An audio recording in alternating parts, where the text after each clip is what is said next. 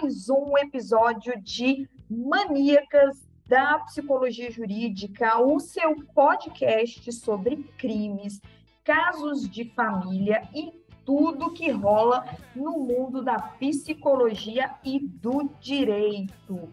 Hoje, Maníacas da Psicologia Jurídica vai trazer mais um caso polêmico. Vamos discutir o caso Champinha. Para vocês que não eram nascidos nessa época, no ano de 2003, eu trouxe convidadas especiais aqui para discutirem e contextualizarem este caso para vocês. Eu sou Letícia. Eu sou Jaine. E eu sou a Marta. E hoje a gente vai falar sobre o caso Champinha.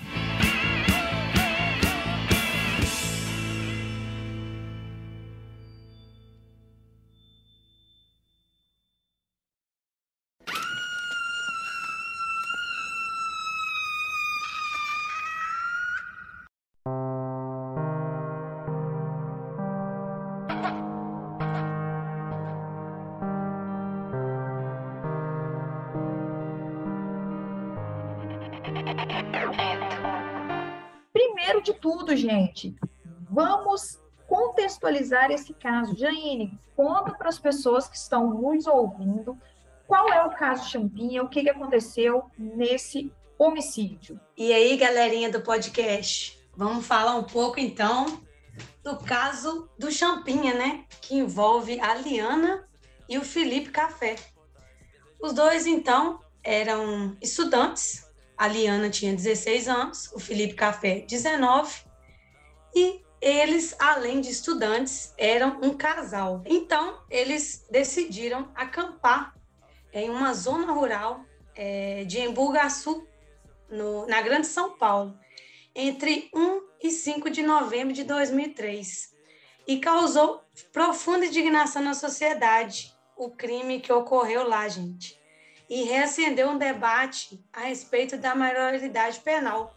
Vou contar mais um pouco para vocês sobre essa história. A família de Liana não aprovava esse namoro.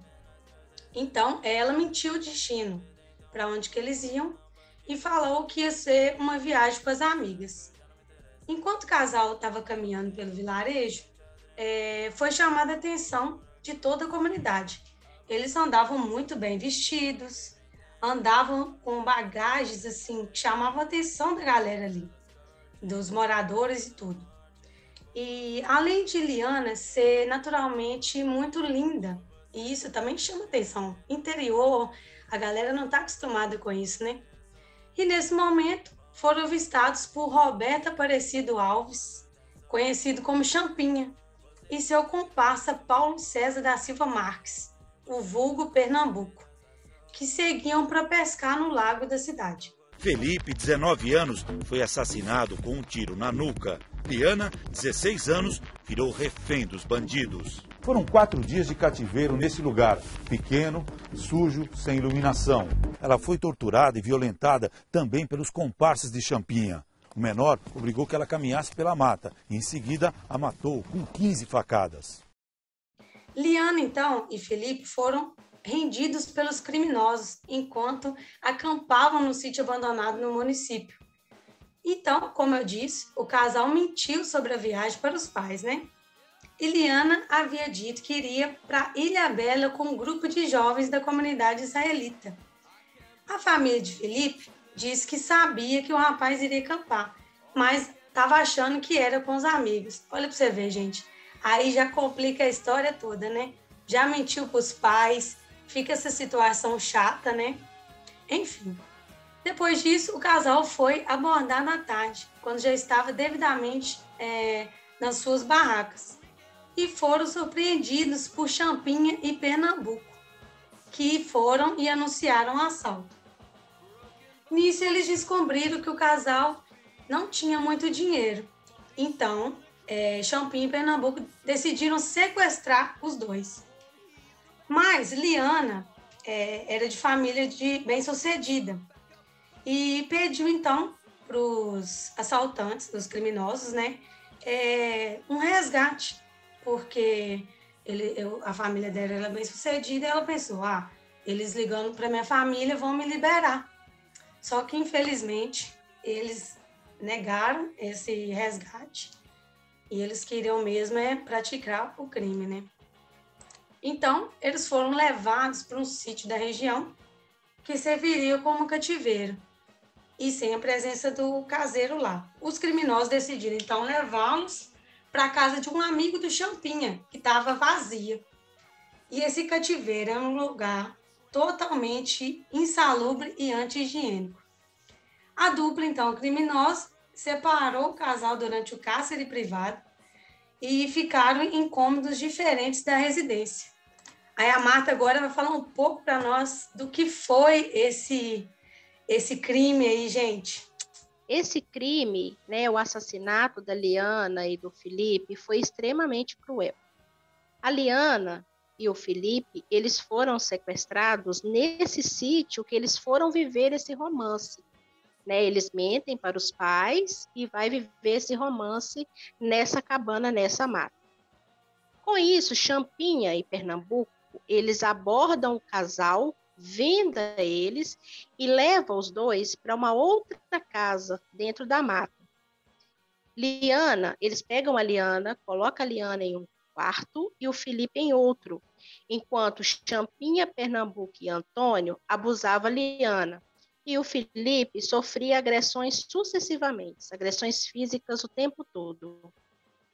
Passados dois dias da viagem do casal, o pai da Liana descobre que ela estava desaparecida, porque até então ela não ligou, ela não deu nenhum sinal de vida.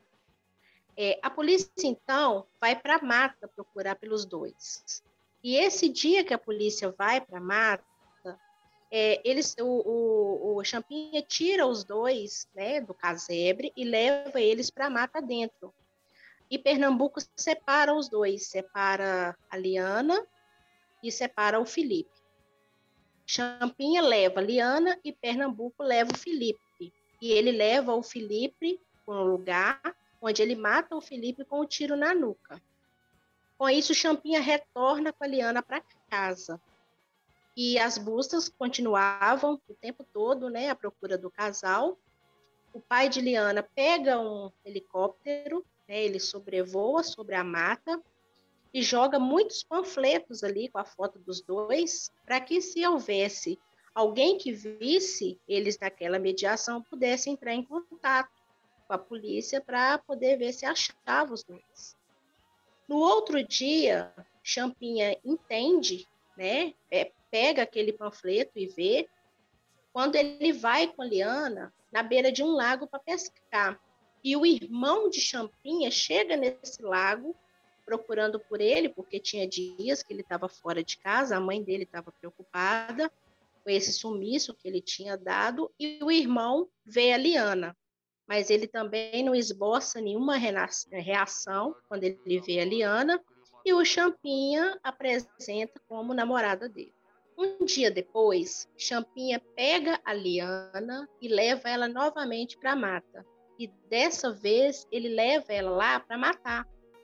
Porque ele viu que deu uma repercussão muito grande com o sumiço do casal né? Tinha muita gente ali procurando por eles. Então ele leva ela em um determinado lugar e mata ela facadas naquele lugar mesmo. O mateiro que estava andando por ali, que se colocou como voluntário, porque ele conhecia muito bem o local, costumava pescar por ali, ele encontra o Antônio naquelas mediações ali. O Antônio estava andando por ali. E o Antônio confessa para a polícia, né? Depois ele é preso porque o mateiro vê o Antônio naquele lugar e o mateiro acha muito estranho e coloca isso para a polícia. A polícia pega o Antônio e o Antônio confessa que os dois estavam mortos e que eram outros, que tinha mais outros participantes desse assassinato. Depois que ele foi preso, ele confessa e indica onde está o corpo do Felipe primeiro e depois ele indica tá, onde estava a Liana, que foi levado por Champinha. Então ele fala que quem matou a Liana foi o Champinha. O delegado pergunta para o Champinha por que tanta crueldade? Por que, que ele usou de tanta maldade com a Liana? E ele friamente responde que foi porque ele quis. Então, assim, é, é uma coisa assim tão surreal, né? Uma coisa assim tão, tão sem, sem sentido, que ele re responde com muita frieza. Foi porque eu quis. Então, nesse, nesse crime, foram é, condenados cinco pessoas. Foi o Antônio de Barros, que era o dono da casa que serviu de cativeiro pro, pro Champinha, e ele pegou sete anos de prisão. O Paulo César Marques, que era o Pernambuco, pegou 110 anos de prisão. Né? Isso para mim é uma piada, porque ninguém vive, fica lá nem 30 anos, né? Antônio Caetano Silva pegou 124 anos e Agnaldo Pires pegou 47 anos. É, o Roberto Cardoso, o Champinha, foi internado na Fundação Casa e ficou dos 16 aos 20 anos. Ele ficou lá quatro anos.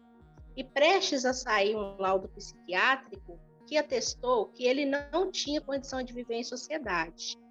Então, por esse laudo, por causa desse laudo, ele permanece preso até hoje em uma unidade experimental de saúde.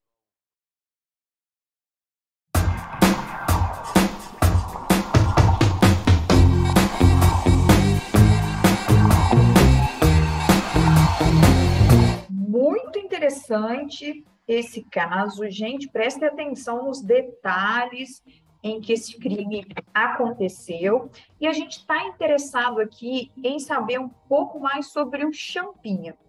Quem era esse adolescente que na época ele tinha 16 anos, que cometeu esse crime brutal, que deu um depoimento dizendo que fez isso tudo porque quis, e a gente tem que entender um pouco sobre a personalidade dele. Conta pra gente então, Jaine, vou passar a palavra de novo para você. O que, você sabe sobre o Champinha? Os históricos de vida dele, comportamentos antissociais que ele já apresentava, a evolução da personalidade. O que, que a gente tem de conhecimento sobre ele? Vamos voltar ao famoso Champinha, então, né? Como você disse, Letícia, ele tinha apenas 16 anos. Acho que isso que causou a revolta aí, né, da maioridade penal por ele ser tão novo. Então, o nome dele, né? É, falando novamente, Roberto Aparecido Alves Cardoso. Ele nasceu lá em Buguaçu, né? Que foi a, o local do, do assassinato. E desde a infância, Letícia, ele já apresentava sinais de psicopatia. Olha só que interessante. A professora relatou que presenciou o garoto maltratando de animais com frieza. Ele também foi acusado de assassinar um morador de rua, mas o crime jamais foi comprovado. É, na época do assassinato, ele foi internado na unidade 1 da Fundação Casa. E nisso a gente vai ver agora a evolução dos crimes dele.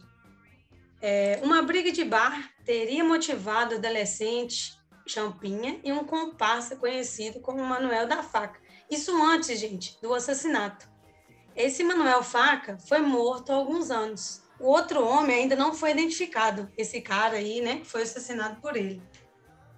O irmão de uma das vítimas teria ocultado os corpos e escondido os crimes até agora, porque afirmou ter sofrido ameaças do Champinha e dos seus comparsas e teria medo que ele fizesse algum mal a ele e sua família. Ele também fazia furtos de carros dentro da comunidade que vivia e era temido pelas pessoas da cidade. Um lado psiquiatra depois apontou que ele tem doenças mentais graves, como transtorno de personalidade antissocial e leve retardo mental, sendo que pode apresentar riscos à sociedade. Em setembro de 2006, quando chegava ao fim a medida socioeducativa, psicólogos forenses do Instituto Médico Legal de São Paulo deram um diagnóstico. Champinha tem transtorno de personalidade e comete atos irracionais para ter o que deseja, sem dilema e sem culpa. Segundo os peritos, existe alta probabilidade de Champinha voltar a cometer crimes.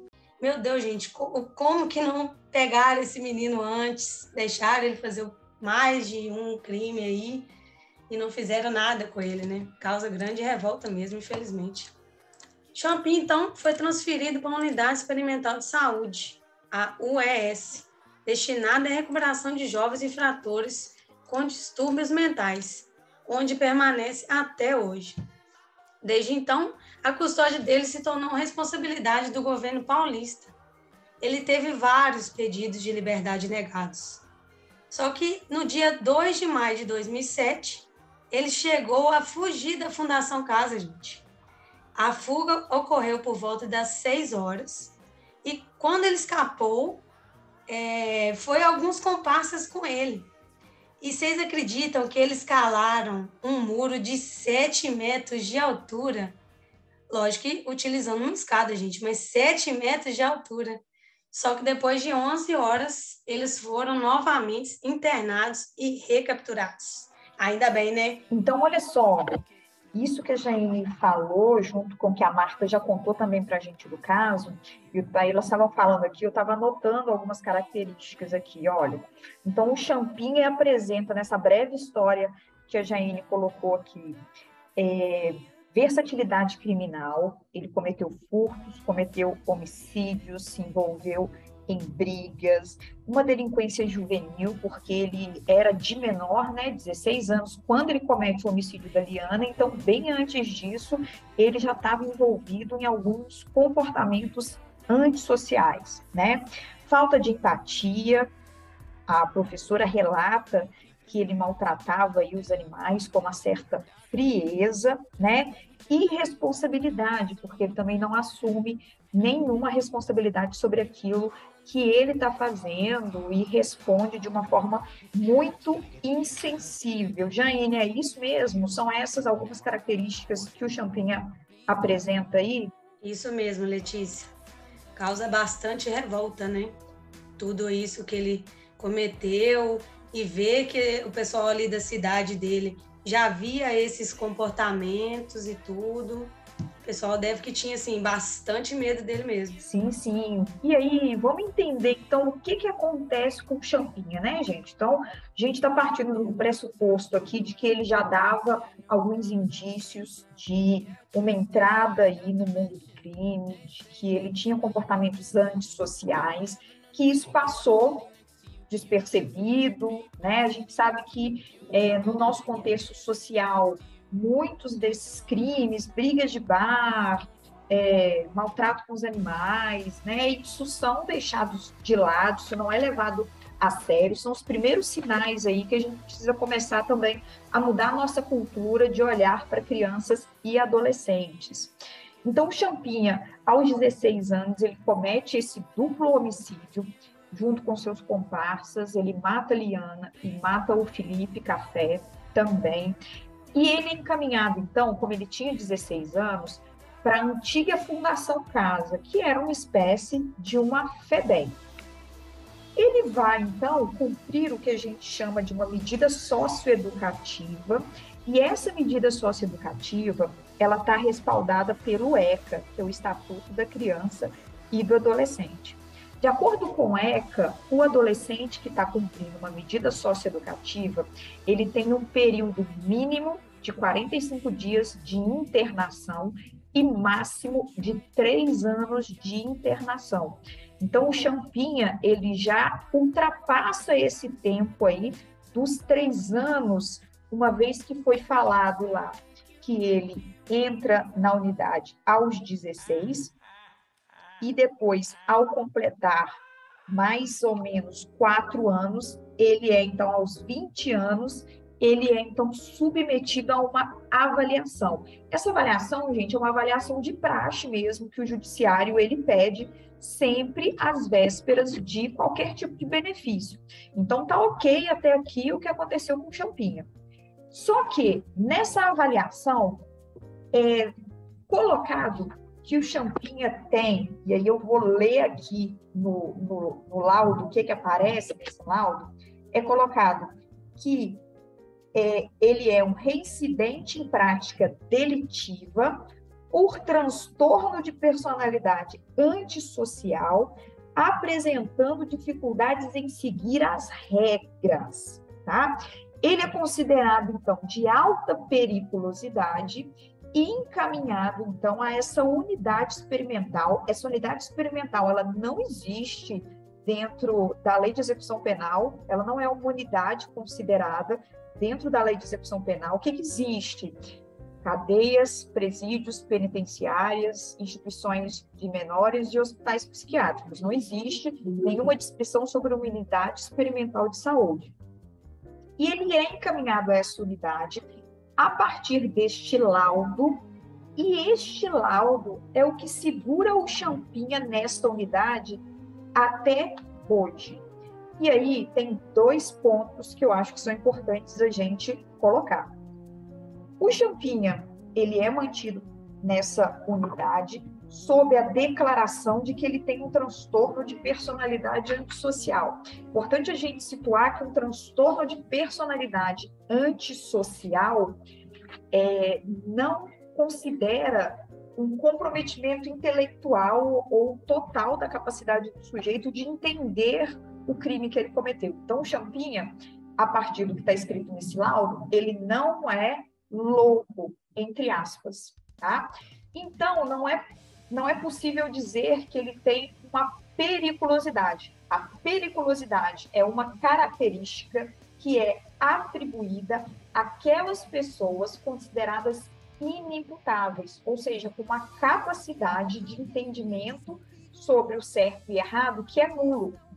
Mas se o Champinha tem um transtorno de personalidade antissocial, significa que ele entende o certo e errado, significa que ele se posiciona entre fazer ou não a ação. Ele diz com todas as palavras: por que você fez isso? Porque eu quis. Então, essa característica de periculosidade não pode ser atribuída a ele mas ela é considerada para mantê-lo sobre uma internação. Quando a pessoa tem realmente um transtorno mental, essa periculosidade ela fica atrelada ao transtorno. Então, essa pessoa só pode sair dessa unidade de saúde, de tratamento, quando cessar a periculosidade. Ou seja, nunca. Nenhum psicólogo, nenhum psiquiatra vai atestar que a pessoa cessou a periculosidade a partir da cura do transtorno mental. A gente não pode falar que houve uma cura do transtorno mental. A gente fala muito em um controle dos sinais e dos sintomas, tá? Então, olha só que bolo doido que é a questão do champinha. O champinha, ele está hoje numa unidade experimental que não existe dentro do, da, da execução penal, ele está sendo segurado lá, mantido lá, a partir de um laudo que atesta uma periculosidade vinculada a um transtorno mental, mas ele não tem um transtorno mental. Ele tem uma personalidade antissocial.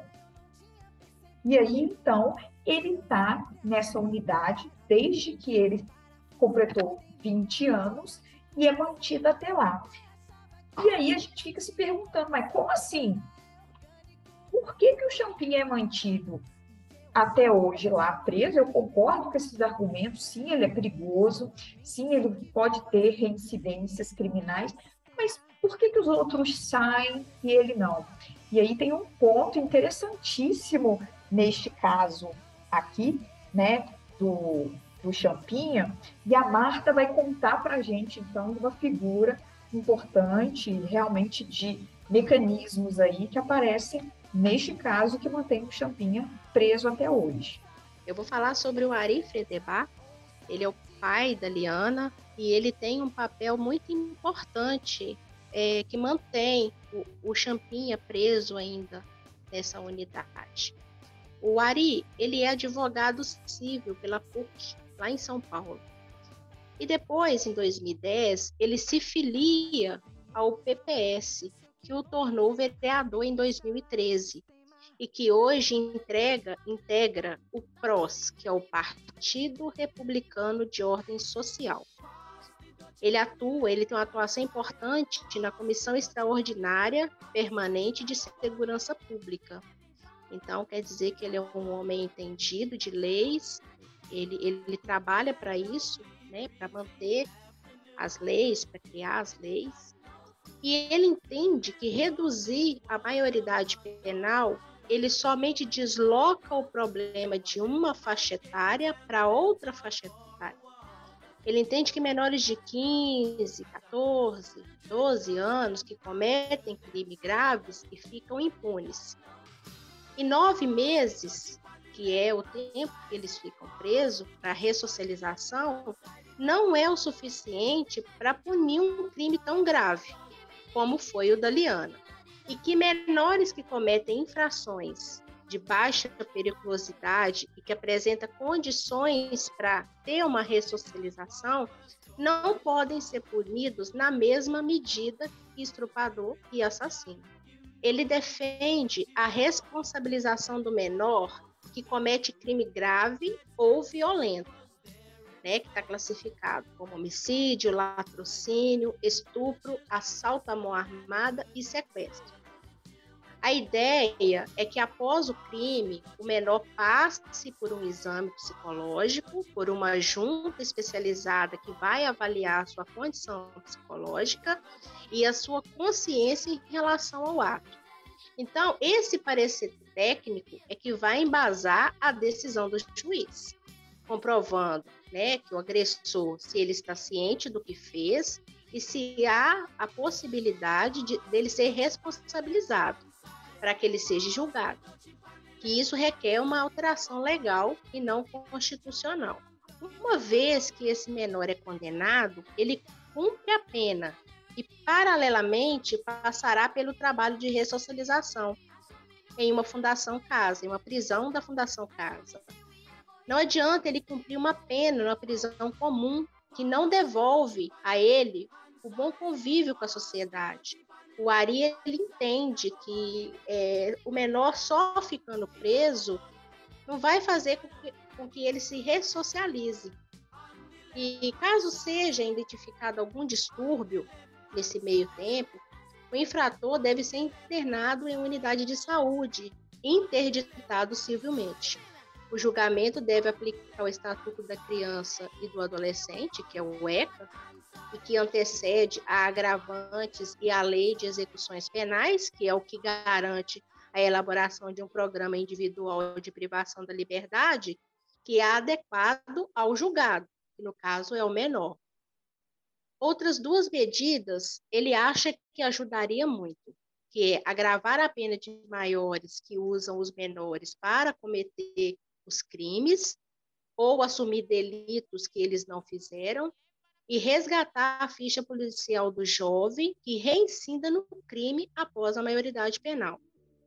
Quem cometer crime como menor e depois como maior deve ser julgado, julgado como reincidente. E a proposta dele é que uma nova alternativa tenha para esse tema, mais severa, mais preventiva e justa. Sérgio Salomão, ele é mestre e doutor em Direito pela USP e ele aponta total ilegalidade nesse caso. Ele cita a lei de 2001, que não prevê internações de longo período, mas apenas em casos específicos, como crises e surtos. Ele também destaca que, pelo Código Penal brasileiro, ninguém pode ficar preso por mais de 40 anos, ainda com a possibilidade de regressão de regime e dificilmente alguém fica todo esse período detido. Então, quer dizer, a pessoa pode pegar aí 150 anos que não vai passar de 40 anos a detenção. É, só para frisar que agora o tempo máximo de pena que pode ser cumprido aqui no Brasil mudou. Antes era 30 anos e agora aumentou mais 10 anos. Então, o de pena cumprida aqui no Brasil são 40 anos de prisão. O Ministério Público, né, com apoio do Conselho Regional de Psicologia, já pediu sem sucesso o fechamento da unidade, essa unidade experimental de saúde, porque entende que esse tratamento destinado aos internos, o que é feito lá dentro com os internos, está longe de ser adequado. Em março de 2021, a Justiça de São Paulo aceitou um pedido feito pela Defensoria Pública do Estado para impedir a internação de adolescentes e jovens diagnosticados com deficiência intelectual nessas unidades. a determinação judicial pode ser uma brecha que beneficia né, o Roberto Aparecido Alves Cardoso, o Champinha, e outras cinco pessoas internadas nas mesmas condições. A denúncia da Defensoria Pública alega que não há projeto terapêutico individualizado ou acompanhamento multidisciplinar dos internos. Então, a gente entende que eles são colocados lá e ficam lá perdidos vendo a banda passar, e nada é feito por eles. Né? Além disso, apesar da unidade ser administrada pela Secretaria Estadual de Saúde, com o pretexto né, de um tratamento psiquiátrico, os internos estão sob fiscalização de agentes penitenciários da SAP. O documento diz que a unidade que representa essa manobra jurídica sem respaldo legal para manter a custódia de jovens que já cumpriram o prazo máximo de privação da liberdade, que é e está previsto no ECA, no Estatuto da Criança e do Adolescente. Por telefone, a secretaria informou a implementação da unidade que foi obrigatoriedade imposta pela Justiça e que seu mantimento se dá também por ordem judicial. Por meio de uma nota, a secretaria informou que a pasta não tem governabilidade sobre o equipamento, e sim a justiça, sendo de pleno interesse da pasta o seu encerramento completo, inclusive de apoio do Ministério Público e da Defensoria Pública, que garante a liberação judicial dos internos e a sua reinserção social. Então, ficamos aí com a pergunta Será que esse povo pode ser ressocializado? Será que eles têm condições se não teve um tratamento terapêutico lá dentro? E até a data de hoje, não tem nenhum documento que relate que vai ser feito com esses seis internos que estão lá. Aí fica a pergunta, gente: o que será feito para garantir a integridade da sociedade e a integridade deles mesmos?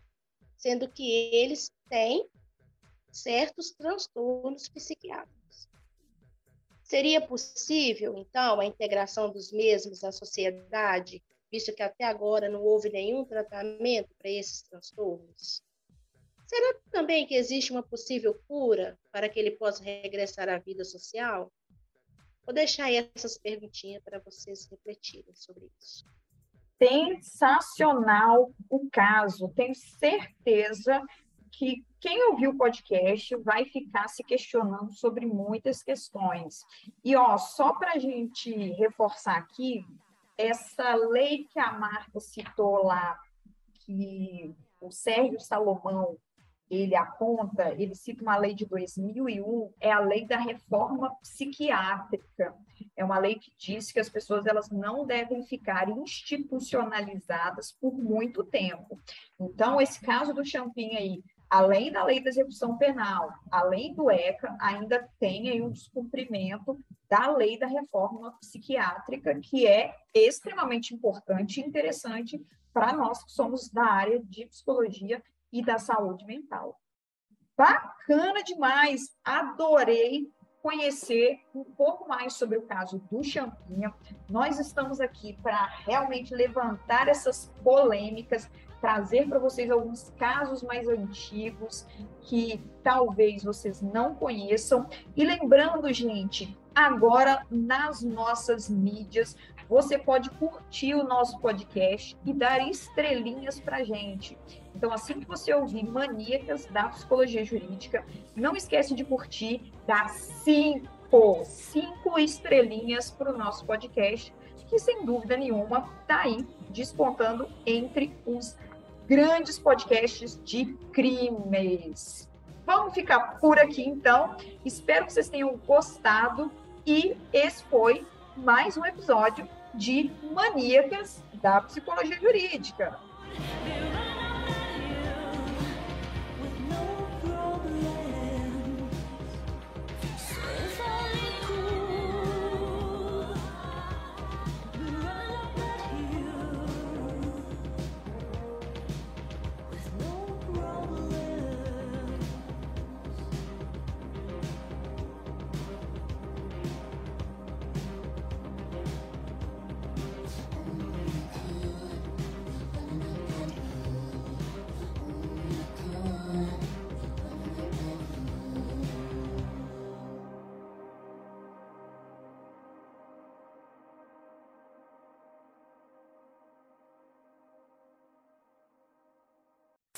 MP3, produtora de podcasts.